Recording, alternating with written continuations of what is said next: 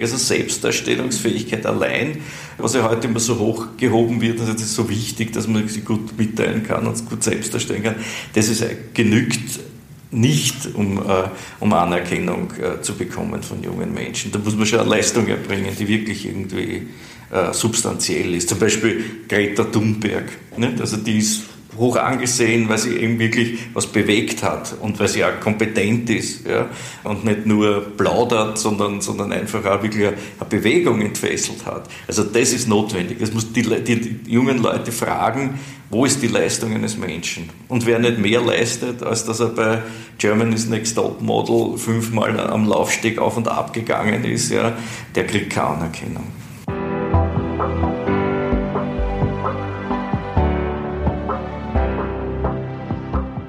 Willkommen bei Breakfast Briefings, dem Management-Podcast von Business Circle.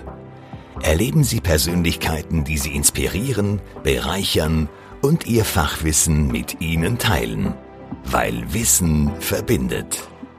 Aus Sicht der Experten sind junge Menschen die großen Verlierer der Pandemie, vor allem jene, die niedrigeren Bildungsschichten angehören. Aber ganz generell fällt es jungen Menschen zurzeit sehr schwer, optimistisch zu sein und hoffnungsvoll in die Zukunft zu blicken. Und damit sind sie vermutlich nicht alleine. Doch wie schafft man es wieder Perspektiven zu vermitteln? Was braucht es dazu? Von Seiten der Gesellschaft, aber auch von Seiten der Politik. Wer hat hier die Hebel in der Hand? Wer könnte uns diese Fragen besser beantworten als Jugendkulturforscher Bernhard Heinzelmeier? Wir haben mit ihm auch über den Gefühlskosmos, in dem sich die jungen Menschen heutzutage befinden, gesprochen, wie man ihnen wieder mehr Perspektive geben kann und wie man zum Beispiel den Pflegeberuf für junge Menschen als attraktiveres Arbeitsfeld gestalten könnte. Herr Heinzelmeier, Sie beschäftigen sich ja schon sehr lange mit den Bedürfnissen der Jugendlichen. Wie geht es denn den Jugendlichen zurzeit, vor allem in der Zeit dieser langen Krise? In welchem Gefühlskosmos befinden sich die Jugendlichen derzeit? Ja, also von den Jugendlichen kann man schlecht sprechen. Da gibt es ja dieses wunderbare Zitat von Bourdieu, der gesagt hat, wer über die Jugend spricht, der manipuliert bereits. Also der Jugend geht es weder so noch so. Man muss das sehr differenziert betrachten. Ähm, den, dem, oberen, den, dem oberen Gesellschaftsdrittel geht es gut wie immer. Ne? Die können, können diese Krisen leicht bewältigen, ähm, haben äh, genügend Wohnraum zur Verfügung, in den Familien ist genügend kulturelles und, Sozial äh, und soziales Kapital akkumuliert. Das heißt, man tut sich leicht, die Kinder beim Home, im Homeoffice zu betreuen oder beim, beim Homeschooling. Ähm, das Problem ist eher bei den ärmeren Gesellschaftsschichten. Also die haben Probleme, das mit den Kindern das Lernen zu bewältigen. Ähm, in den ärmeren Gesellschaftsschichten ist der Wohnraum eng, also das heißt, es gibt äh, atmosphärische Spannungen bis hin zum aggressiven, aggressiven Verhalten. Äh, ja, man hat weniger Geld, man kann, kann also weniger, weniger bei den äh, Online-Anbietern bestellen. Also es ist ein, einfach für die Armen ist es schwer und die, die genügend haben, kommen ganz gut durch die Krise. Also das Bild, das man aus den Medien immer mitbekommt, ist eigentlich ein ganz anderes, weil es heißt ja, die, Jugend, die Jugendlichen, jetzt sage ich schon wieder die Jugendlichen, ähm, leiden sehr stark unter, unter dieser Krise und vor allem, wie es darum ging, die Schulen wieder zu schließen, hieß es, dass das ganz furchtbar ist für die, für die Kinder und dass die eigentlich diesen, diesen, diese soziale Distanz äh, gar nicht mehr aushalten können. Naja, wie gesagt, das ist unterschiedlich vom Kind zu Kind. Man kann das nicht so generell sagen. Es gibt, wir sehen bei unseren Untersuchungen Kinder, die überhaupt kein Problem haben, zu Hause zu sein. Andere sagen, ich möchte wieder in die Schule, weil ich dort meine Freunde treffen möchte. Also das heißt, das Problem ist nicht, dass die Schulen geschlossen sind, sondern das Problem ist, dass sie eben keinen Kontakt zu den Gleichaltrigen haben. Das ist für die Kinder ein großer Verzicht, das, das äh, muss man sagen, führt aber nicht gleich zu einer, zu einer existenziellen Krise oder zu, einer, zu einem psychischen Debakel, sondern es, äh, es ist halt Verzicht. Ne? Also sie müssen, müssen auf etwas vorübergehen, verzichten und, und da gibt es halt Kinder, denen das leichter fällt und anderen, denen es schwerer fällt. Das ist mitunter auch eine Frage der Erziehung. Ich glaube, Kinder, denen man in der Erziehung beigebracht hat, dass es auch sowas im Leben gibt wie ein Bedürfnisaufschub und dass man nicht alles gleich haben kann, die werden besser durch die Krise kommen, denen man das nicht vermittelt hat, werden es halt schwerer haben. Die Corona-Krise insgesamt hat ja die Teenager, Jugendlichen äh, zu, also sehr stark verunsichert um nicht zu sagen fast aus der Bahn geworfen und viele Zukunftshoffnungen natürlich zerstört. Ist das ein reversibler Prozess? Ja, sicher ist das reversibel. Das ist ja nicht, Corona ist ja kein Weltkrieg oder so. Also es ist irgendwie, ähm, es ist ja im hohen Ausmaß Normalität, Normalität vorhanden. Ähm, und äh, ich denke mal, die Familien fangen viel auf die ja in Österreich sehr gut funktionieren und, und, äh, und, und ähm, da durchaus, durchaus damit umgehen können. Es gibt vom, vom Staat her vernünftige Unterstützung. Also, also ich glaube, ähm, die Kinder, es waren die Kindergärten ja offen, man hat die Volksschulen für die, für die Eltern offen gehalten, die es beruflich unbedingt notwendig hatten, die Kinder dorthin zu geben. Also, es ist, äh, also das sind keine irreversiblen Schäden, die da entstanden sind.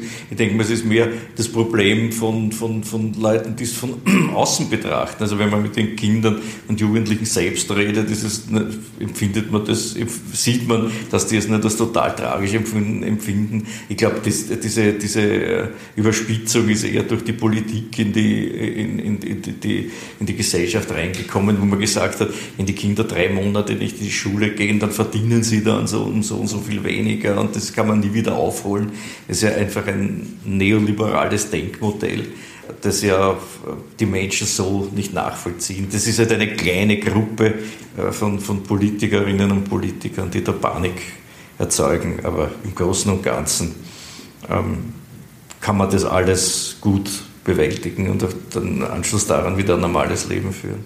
Ja, gut zu wissen. Ich habe auch gelesen, dass aus Sicht der Arbeitsmarktexperten die jungen Menschen als die großen, als die großen Verlierer der, der Krise gelten. Wo konkret liegen da jetzt die Sorgen der Jugendlichen bezüglich des Arbeitsmarktes? Die großen Verlierer, das ist ein großes Wort. Ne? Das ist ja so. Es ist, äh, wir sehen, dass junge Menschen, vor allem die jungen Menschen aus den unteren Sozialschichten, besonders betroffen sind. Also das, äh, wir sehen, dass Lehrstellen, äh, Lehrstellenmangel äh, herrscht, dass da das Angebot die Nachfrage unterschreitet. Ja. Also das ist ein ganz ein neues Phänomen, weil bisher hat man immer ein Überangebot an Lehrstellen trotzdem gehabt. Ne. Das, das Problem ist, dass die dass Jugendliche als Erste arbeitslos werden, dass man das als Erste, als, als Erste kündigt, dass die Jugendarbeitslosigkeit, glaube ich, jetzt im Vergleich zum, zum, äh, zum Vorjahr wirklich deutlich, deutlich, angestiegen, äh, deutlich angestiegen ist. Also das heißt, das, das sind schon die ersten, die es trifft, aber man muss auch, äh, muss auch dazu sagen, dass es auch deutlich die unteren Bildungsschichten sind, die es zuerst trifft. Also die Akademikerinnen Arbeitslosigkeit hat sich nicht viel verändert, aber die, das Problem ist eigentlich bei den unteren Gesellschaftsdritteln, bei den weniger Qualifizierten und da insbesondere dann bei den Jugendlichen, wo die Krise dann am, am stärksten zuschlägt. Wer hat da die Hebel in der Hand oder beziehungsweise wer hat welche Hebel in der Hand? Also wo liegt die Verantwortung äh, sowohl von Seiten der Gesellschaft als auch von Seiten der Politik? Was kann die Politik zum Beispiel machen, um, dem, um das ein bisschen abzufedern? Ich glaube, da kann man ich glaube, man muss einfach damit leben, dass wenn es äh, Lock, Lockdowns gibt und die gesundheitspolitisch notwendig sind, dass das einfach Folgen hat und dass das, vorüber, dass das vor allem ökonomische Folgen hat. Das heißt, es entsteht, entsteht eine ökonomische Krise und die äh, Folgen einer ökonomischen Krise sind halt häufig, ist halt häufig Arbeitslosigkeit. Und da kann man nichts äh, wenig abfedern. Man kann, kann sich überlegen, das Arbeitslosengeld zu erhöhen, was ja ohnehin diskutiert wird, dass, was, dass die Menschen ein bisschen mehr, mehr haben in der Krise und dass, sie, äh, dass sie ein bisschen konsumieren können, dass sie nicht nur für das persönliche Wohlbefinden wichtig ist, sondern auch für die wirtschaftliche Entwicklung des Landes. Das sind so Kleinigkeiten, die man, die man machen kann, aber im Großen und Ganzen wird man damit leben müssen, dass, dass beim Arbeitsmarkt, dass da eine große Erschütterung gegeben hat und weitergeben wird und dass das erst sich nach und nach über, über, über Jahre hinweg äh, sich das wieder, wieder, wieder bessern wird. Würde ein bedingungsloses Grundeinkommen helfen? Also ich bin der Auffassung, dass ein bedingungsloses Grundeinkommen sowieso ein Gebot der Stunde wäre, egal ob jetzt Corona, ob es jetzt äh, Corona betrifft oder nicht, weil das mein Argument für das bedingungslose Grundeinkommen ist, dass es einfach diese, diese, diese alten Industriegesellschaft, äh, industriegesellschaftlichen Jobs nicht mehr gibt, ne, die man ein ganzes Leben lang äh, gehabt hat und die immer, wo man immer in der Sozialversicherung war und wo man immer wo man immer von, vom Arbeitsamt betreut worden ist. Also das gibt es nicht mehr. Es gibt viele Leute, die selbstständig arbeiten. Es gibt viele Leute, die prekär arbeiten. Wir haben einen ganz hohen Anteil von prekären äh, Jobs. Es gibt Leiharbeit. Es gibt, äh, also das heißt, diese, diese, diese, diese Arbeitsbiografie der Menschen die Berufsbiografie der Menschen ist ja diskontinuierlich und es gibt viele Unterbrechungen drinnen. Und ich glaube, diese Unterbrechungen, da haben wir die Leute heute das Gefühl, dass sie ins Bodenlose fallen und das würde die Lage entspannen, wenn man sagt, du hast immer dein Grundeinkommen und du kannst darüber hinaus, kannst dich engagieren, um dann mehr dazu zu verdienen. Das, äh, äh das wäre eigentlich für die heutige Zeit, wo alles diskontinuierlich und flüchtig und vorübergehend ist, wäre das eigentlich die richtige äh, politische Maßnahme. Sie haben einen ganz wichtigen Punkt angesprochen, gerade eben, nämlich diese, diese, lange, Berufs-, diese lange Berufsverweildauer in, in einem einzigen Beruf. Das ist aber ja nicht äh, oder zu einem gewissen Anteil ja auch ein Generationenkonflikt, weil das hat vielleicht noch bei der Babyboomer-Generation mhm. funktioniert, aber bei Leuten aus der Generation Y oder Z wird das nicht funktionieren. Ja, nein, es wird nicht funktionieren, ähm, äh, weil wir haben ja was, was die letzten 20, 30 Jahre, was da bestimmend war, ist, dass man dass es zu einer, zu einer Entbettung der Märkte, wie man so schön sagt, gekommen ist, zu einer Ökonomisierung des Sozialen, zu einer, ganz, zu einer Vermarktwirtschaftlichung ähm, des Lebens. Das heißt, der Markt hat halt heute viel mehr Einfluss auf das Leben der Menschen, als das noch vor, vor, vor 30, 40 Jahren war, wo man von einer sozialen Marktwirtschaft gesprochen hat und wo sehr viel reguliert worden ist und wo man Zonen geschaffen hat, auf die der Markt keinen Zugriff gehabt hat. Das ist, hat, ist alles mehr oder weniger hat sich rückgebildet, wurde rückentwickelt, ja. Und heute sind die Menschen ständig dem Markt ausgesetzt und der Markt ist halt unstetig. Also das heißt, da kann man sich nicht darauf verlassen. Das ist, äh, der Marktwert von, von ganzen Berufsgruppen steigt und fällt, ja. Dann die, äh, die, die, die Notwendigkeit, bestimmte Formen der Arbeit zu haben, ja. Das schwankt auch total stark. Es gibt Branchen, die in die Krise geraten. Es gibt Unternehmen, die dann zugrunde gehen. Es werden, werden neue Branchen eröffnen sich es gibt neue, ähm, neue Möglichkeiten. Also, und das alles führt dazu, dass ja einfach das Leben der Menschen unstetig ist. Es ist nicht so wie vor, was weiß ich, 50 Jahren, wo halt viele Österreicher in der verstaatlichten Industrie gearbeitet haben und da einen sicheren Job hatten, über, äh, von, von, von der Lehre bis, bis zur Pension. Nicht? Das gibt es heute nicht oder, oder nur mehr als Randerscheinung. Und deswegen ist dieses, dieses, diese Vermarktwirtschaftlichung und diese Spontanität der Märkte hat eben Auswirkungen auf das Leben der Menschen und das verläuft sehr diskontinuierlich und das muss man, dem, dem, man muss aber den Menschen trotzdem eine Sicherheit bieten, weil das führt letztendlich dann dazu, dass, äh, dass die Menschen krank werden, weil sie ständig unter psychischen Druck stehen. Und das ist, das ist tatsächlich ein, ein, ein Problem. Und das wirkt sich dann auf die gesamte Biografie der Menschen aus. Und nicht, dass man zwei, dreimal jetzt einen Lockdown gehabt hat. Also das ist nicht gut, aber das hat bei Weitem nicht die ähm, fatalen Auswirkungen wie diese diese, diese kontinuierliche Vermarktwirtschaftlichung des Lebens mit, dieser, mit diesen spontanen, spontanen Veränderungen, kurzfristigen Veränderungen, die es für, den, für das Leben des Einzelnen bringt. Wie schafft man es, den Jugendlichen im Moment Perspektive zu geben? Also die Bundesregierung versucht es ja immer sehr mit, mit Metaphern oder bildhafter Sprache, wo sie zum Beispiel dann sagen, durchhalten oder das sogar metaphorisch mit, einem, äh, mit der Bewältigung eines Marathons vergleichen. Das weiß man mittlerweile, dass diese Bilder bei den Erwachsenen schon nicht funktionieren und bei den Jugendlichen wird es vermutlich auch nicht funktionieren. Aber wie könnten so Bilder aussehen oder wie kann man überhaupt Jugendlichen Perspektive geben? Wir leben im Zeitalter einer symbolischen Politik, nicht? Also das heißt, das ist äh, Es geht, geht um Sprache und, und das, was man mit Sprache vermitteln kann und Stimmungen, die man mit Sprache erzeugen kann.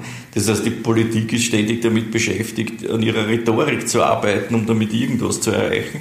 Aber, aber die konkreten Maßnahmen, die materiellen Maßnahmen, die scheinen also eher dann im, im, in den Hintergrund zu rücken. Und das ist das, das, ist das große Problem. Man kann, man kann mit, mit, dem, mit dem Mittel der Sprache allein das Leben der Menschen nicht so lenken und leiten, dass dann für jeden irgendwie ein gutes Leben dabei herauskommt. Also ich denke mal jetzt, äh, ähm, wie kann, man, wie, wie, kann man den Menschen eine Perspektive geben? Man kann den Menschen eine Perspektive geben, indem man, indem man ihnen primär einmal eine materielle Sicherheit bietet. Ich glaube, das ist das, das Wichtigste. Also diese ganzen schönen Reden, die braucht eigentlich eher kein Mensch, weil es eh nicht mehr, mehr funktioniert. Man darf auch nicht vergessen, dass die Glaubwürdigkeit der Politik ist ja so schlecht wie nie zuvor. Also wir haben jetzt eine Studie gemacht, wo wir abgefragt haben, wer sind, aus welchen Bereichen kommen die Vorbilder der Jugend oder wen bewundern Jugendliche? Und da kommen die Politiker und Politikerinnen kaum vor drinnen. Also das gerade der Sebastian Kurz, der ein bisschen da äh, ein bisschen aufscheint, der Rest ist nichts mehr da. Also das heißt, das, das heißt, den, der Mut, den mutmachenden Worten, die aus der Politik kommen, denen vertraut ohnehin keiner mehr und die nimmt ja ohnehin keiner mehr ernst. Warum es eigentlich gehen würde, ist wirklich materielle Bedingungen zu schaffen, die, das, die den Menschen tatsächlich helfen. Also das heißt, den kleinen Gewerbetreibenden zu helfen, die jetzt irgendwie geschlossen sind und nicht wissen, wie es weitergeht, der Gastronomie zu helfen, den Arbeitslosen zu helfen, wieder einen, Job zu bekommen oder zumindest, dass sie auch in dieser Phase, wo es wenig haben, dass sie überleben können, dass, man da, dass da Überbrückungshilfen gibt. Das müsste besser funktionieren. Ich denke mal, das ist, da ist viel zu wenig, äh, viel zu wenig passiert. Es ist viel darüber geredet worden, wem, aller, äh, wem allem, welchen Menschen man geholfen hat oder verholfen möchte. Aber passiert ist eigentlich,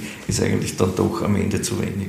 Jetzt bin ich neugierig geworden. Lassen Sie mich raten, bei der Studie ist rausgekommen, vermutlich dass die Jugendlichen am ehesten den YouTubern vertrauen. Vielleicht sollte man die mit Perspektivengebung betrauen. Das ist nicht rausgekommen, lustigerweise.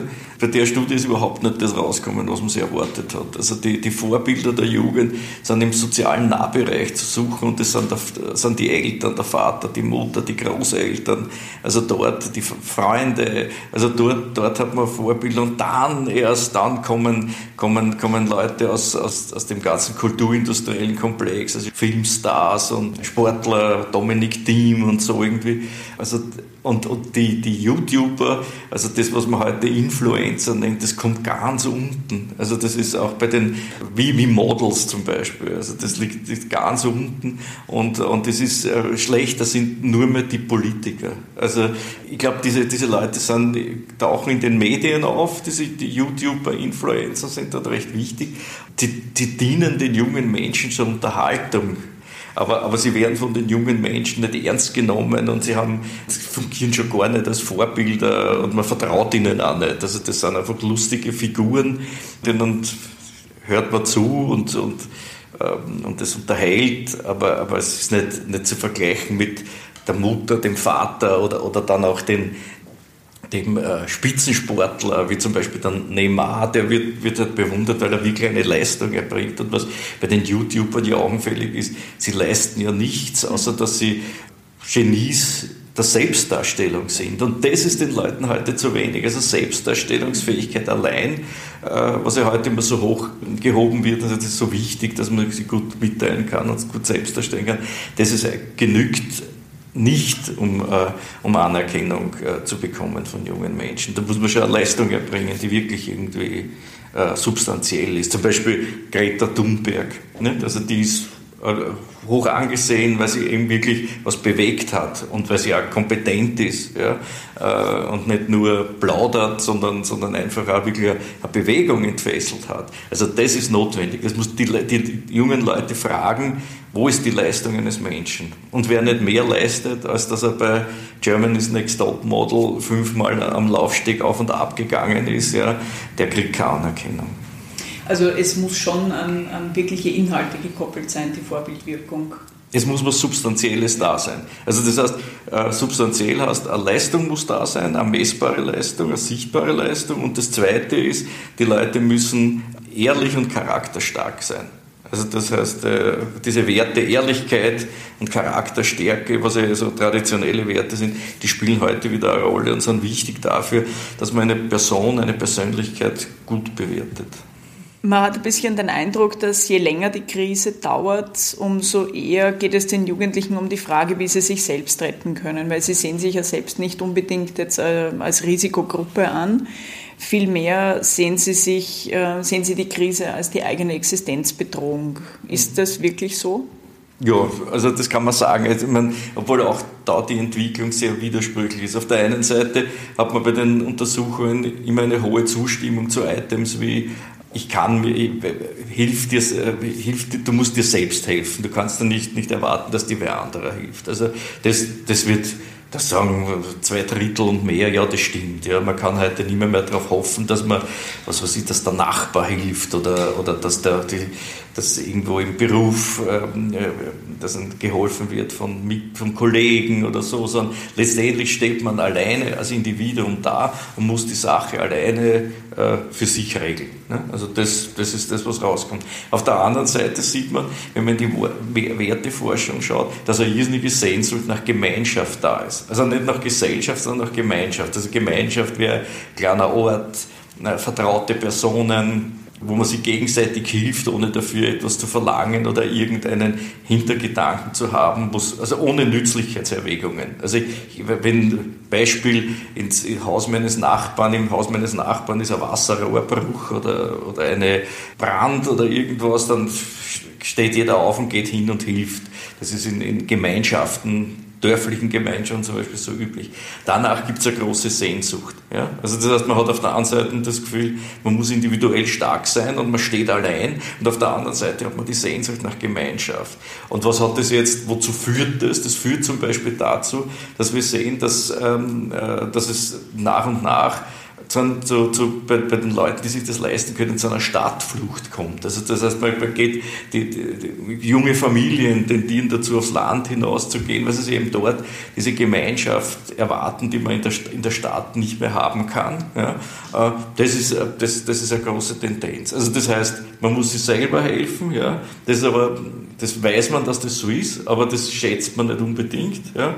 Und das Zweite ist, Sehnsucht nach, nach Gemeinschaft, nach ehrlichen Beziehungen, nach Hilfe, nach, ähm, äh, nach, nach, wie sagt man, nach, Einfühlung, nach Einfühlungsvermögen und, und emotionaler Zuwendung, die, die, die, die, ähm, die verausgabt wird, ohne dass dafür was verlangt wird. Das sind ja eigentlich schöne Tendenzen das sind schöne Tendenzen, wo man schon sagen muss, dass die von den Umständen erzwungen sind. Also es ist nicht so, dass die Menschen jetzt aus Einsicht ja, diese Werte, diese Werte, diese Gemeinschaftswerte angenommen haben, sondern dass, dass sie wirklich gelernt haben, dass man diesen, diesen postmodernen Individualismus, ja, wo es nur mehr darum geht, dass, wo das Individuum angebetet wird, aber gleichzeitig das Individuum auch jetzt mit Verantwortung überfrachtet wird, dass man so nicht glücklich werden kann. Also die haben, das ist, glaube ich, ein Lernen durch Scheitern. Also die Menschen sind gescheitert an, dem, an, an diesen, diesen, diesen ex, individualistischen Exzessen. Und die Konsequenz ist, dass sie jetzt einfach wieder mehr diese, diese, diesen traditionellen Werten zuwenden und auch wieder den Gemeinschaftswerten und sagen, naja, ich möchte doch eher in, einer solidarischen Gruppe leben, wo man aufeinander Rücksicht nimmt, auch wenn ich da, dabei Abstriche, was die individuelle Selbstverwirklichung betrifft, machen muss. Ich möchte jetzt ein bisschen die Brücke zum Pflegemanagement-Forum oder überhaupt zur Pflege bannen. Sie werden ja dort auch einen Vortrag halten und die Frage ist, die sich im Moment natürlich äh, stellt, wie kann man Jugendliche für den Pflegeberuf begeistern? Ja, also das Wichtigste ist, dass man ihnen einen, einen, sicheren, gut bezahlten Job anbietet. Also was, was wir sehen, was bei jungen Menschen halt total wichtig ist, ist Sicherheit. Also in einer, und es ist immer so, in der Werteforschung sagt man, dass gerade das besonders hoch geschätzt wird, was im Augenblick schwer zu haben ist. Also das heißt, der Wert, der, der abwesend ist, der hat ganz hohe Zustimmungs, der erreicht eine ganz hohe Zustimmung. Ne? Und das ist Sicherheit. Sicherheit ist das, was heute in unserer Gesellschaft ein knappes Gut ist. Ja? Sicherheit Jobsicherheit, Sicherheit in der Beziehung und in der Partnerschaft, ja, ähm, äh, Sicherheit auf der Straße, sicher, also es ist eigentlich alles ein Sicherheitsproblem. Nicht? Aber was die Gesundheit betrifft, das ist wenn es verunsichert. Ja. Und deswegen ist Sicherheit halt so wichtig. Das, und, und das wird häufig, wie sagt man, retrotopisch gedacht. Das heißt, man sagt, die Sicherheit ist eigentlich, Sicherheit kann ich erreichen, äh, wenn ich mich in der Geschichte zurückwende, wenn ich zurückblicke und wenn ich die guten alten Zeiten beschwöre und vielleicht daran, daran glaube, dass da wieder was so kommt, wie es einmal war. Also das heißt, wenn man der klassische, sichere, industriegesellschaftliche Job, ja, 40-Stunden-Job mit einem sicheren Arbeitgeber, mit Urlaub und mit, mit, ähm, mit Urlaubsgeld und, und mit Krankenversicherung und das alles ist das, was heute gesucht wird. Also man darf nicht vergessen, wir haben heute viele junge Menschen, die wieder sagen, ein Job beim Staat wäre super. Also die wieder, die sich nach der klassischen Beamtenlaufbahn ähm, sehnen, weil das eben sicher ist. Also man hat dann nicht so viel, aber zumindest das, was man hat, das kann man nicht von heute auf morgen verlieren. Und wenn das die Anbieter von Gesundheitsberufen berücksichtigen, dann ist allein das schon, jetzt abseits von, der, von dem Job als solchen, ja, ist das schon irgendwie ein starkes Argument für Jugendliche, sich dorthin zu wenden. Aber eigentlich müsste das in der Pflege ja recht gut funktionieren, weil das ist... Pflegepersonal wird immer gebraucht. Sogar, wir wissen ja aufgrund der demografischen Entwicklung, dass, das in den, dass man sogar 2030 einen Pflegefachkräftemangel haben wird. Also wo könnte man da die richtigen, an den richtigen Schrauben drehen, dass man, dass man die Jugendlichen in diese den Pflegeberuf bekommt? Die Pflege hat zwei Nachteile. Das erste ist, sehr es ist sehr anstrengend. Und das zweite ist, es ist, was die Work-Life-Balance betrifft, problematisch. Also das sind die zwei Dinge, das sind die zwei Schrauben, an denen man drehen muss. Das heißt, bei der Pflege ist das Image momentan nicht so super, weil die Leute irgendwie äh, hören, es werden überall Pflegekräfte eingespart. Der, der dann dort ist, der muss für drei Leute arbeiten. Ja, also das sind so die Dinge, die man, die man immer wieder hört. Mit, bist als eine Stationsschwester, sage ich jetzt, rede immer, weil das ja sehr weiblicher, weiblicher Beruf ist nach wie vor, ist für was weiß ich, 35 Patienten zuständig, hat Ladenachtdienst. Das ist alles, was um Gottes Willen. Ne? Also es ist ein schwerer Beruf und, und der immer schwieriger wird, weil über, überall marktwirtschaftliche Effizienzkriterien angelegt werden und das wird dann, äh, geht immer auf Kosten des, des Einzelnen. Das ist das Problem. Das Zweite ist dann, das ist familienunfreundliche Dienst, sind familienunfreundliche Arbeitszeiten und Dienstpläne. Also das heißt, man hat halt dann Nachtdienst, was nicht, was nicht angenehm ist und äh, ja, also äh, das, äh, diese zwei Dinge und, und man wird nicht gerade überschüttet mit Geld, das kommt auch noch dazu. Also es ist irgendwie, man muss einfach an dem es geht nicht nur darum, dass man am Image arbeitet, sondern es geht darum, dass man die Realitäten in der, in der Arbeitswelt einfach ein bisschen verändert und, und, und verschiebt, sonst wird man mit dem Angebot wahrscheinlich nicht, nicht sehr viel Zulauf bekommen. Nicht? Also wird, wird man das, die Jobkrise nicht lösen können. Nicht? Das ist sicher ein großes Problem, ja. Also ich glaube, ich glaub, um, um das nochmal zu sagen, Pflege ist eine sehr wertvolle, sehr wertvolle Tätigkeit, wenn man es vom gesellschaftlichen Standpunkt aus betrachtet. Und ich glaube, dass die, äh, die Bezahlung und, äh, und, und die, die, die Arbeitskultur und die Form, wie die Arbeit abläuft, dem nicht entspricht. Also das heißt, die, die, die sollten, dieser Job sollte, sollte mehr Wertschätzung genießen und Wertschätzung drückt man dadurch aus, dass man, dass man gute Arbeitsbedingungen anbietet.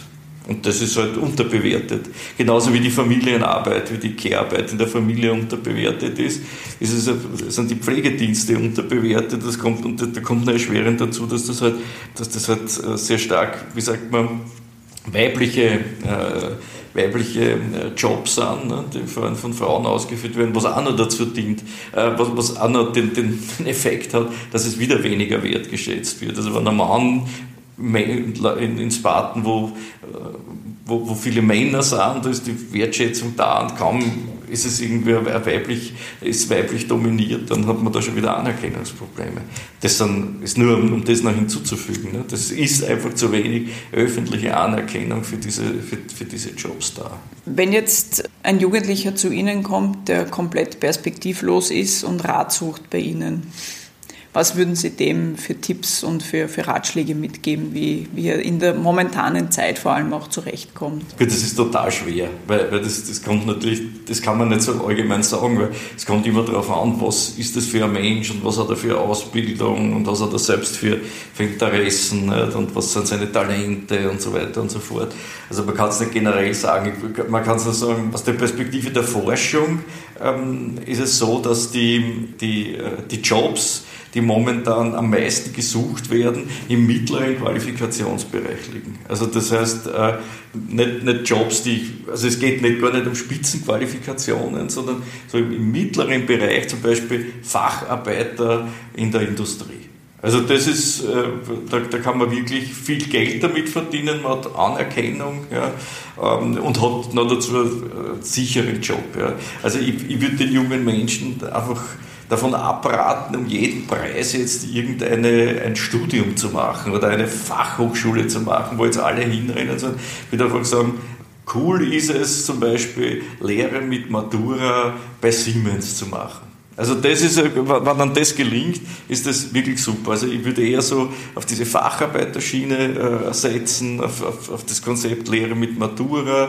Das heißt, einfach Jobs, die nicht, wie man so im Allgemeinen sagt, so Bullshit-Jobs sind. Es gibt ja vom, vom, vom Graeber, diesen jetzt vor kurzem verstorbenen Ethnologen, gibt es so dieses Buch, das heißt Bullshit-Jobs und das sind Jobs, die eigentlich in Wirklichkeit keiner braucht. Ja, zum Beispiel Investmentbanker. Kein Mensch braucht einen Investmentbanker. Ja, und das was der Gräber schreibt, ist, der Investmentbanker weiß es selbst, dass ihn keiner braucht und das führt dann in stillen Stunden zu so depressiven Episoden. Ja. Äh, das muss man nicht sein. Ja. Also das ist nicht, nicht, nicht notwendig. Nicht? Also man muss auch nicht Management-Trainer oder Trainerin sein. Ja. Man kann sich aus dem Ganzen, weil da gibt es viele, das ist total überlaufen, da will, das will jeder sein.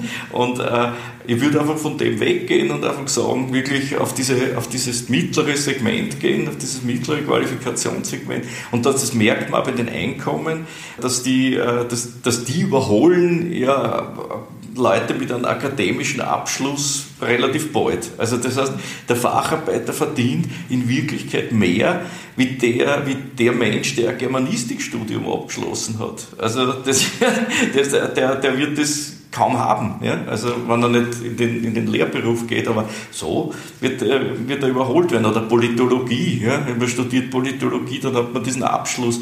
Der Facharbeiter lacht die Politologen aus. Nicht? Die werden dann irgendwo, weiß nicht, in irgendeiner Redaktion sitzen und irgendwie Zuarbeiten ausführen und dann halt dafür 1500 Euro verdienen.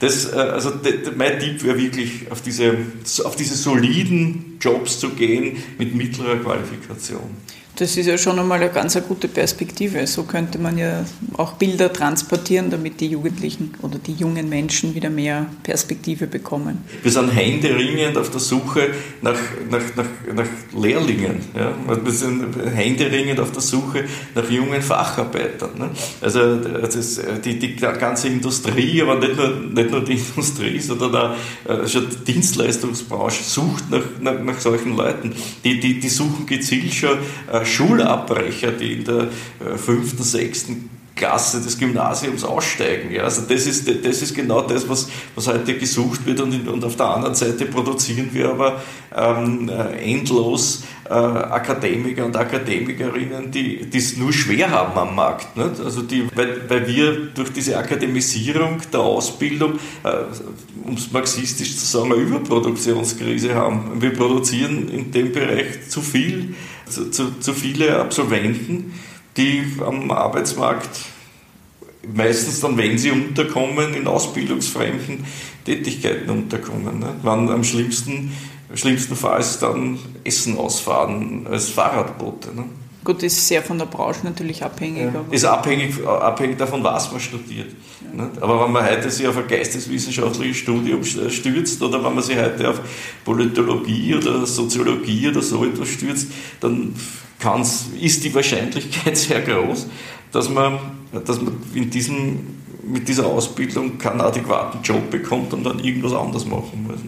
Wären Sie jetzt gerne Jugendlicher in dieser Zeit? Nein, eigentlich überhaupt nicht. Also ich bin total froh, dass ich in einer Zeit studiert habe, wo die Universitäten noch sehr liberal und offen waren und wo es keine ECTS-Punkte gegeben hat und keinen Bologna-Prozess und äh, wo äh, die Universitäten noch nicht so die, verlängerte Werkbank der Wirtschaft war, wo man halt dann einfach auch nach diesen Effizienzkriterien runter studiert hat und wo auch, auch diese Vergleichbarkeit der Abschlüsse so wichtig ist, was ja in Wirklichkeit zur kompletten Individualisierung der Menschen geführt hat und zu, werden ja dann einfach Bildungswaren, die, die da gehandelt werden. Das ist halt in einer Marktgesellschaft ist das so. Und zu der Zeit, wie ich studiert habe, hat es diese Marktgesellschaft in dem Ausmaß noch nicht gegeben. Und das war, habe hab ich sehr angenehm und sehr entspannend gefunden und das hat, man hat eben mehr Möglichkeiten zur Selbstbildung gehabt. Also das kann ich nur aus meiner Perspektive sagen, als jemand, der, der akademische, einen akademischen Abschluss gemacht hat. Heute hat man das nicht mehr. Äh, deswegen würde ich mir jetzt nicht darum reißen, gerade jung zu sein, als, als, als Studierender auf gar keinen Fall. Ich meine, da kommt noch dazu, wie ich mein Studium beendet habe, hat es in Österreich eine Akademikerquote von 3,7 Prozent gegeben. Also, wenn man das mit heute vergleicht, ja, also da war man noch, war man noch ein, ein sehr rares Gut und, und heute ist es eine Massenware.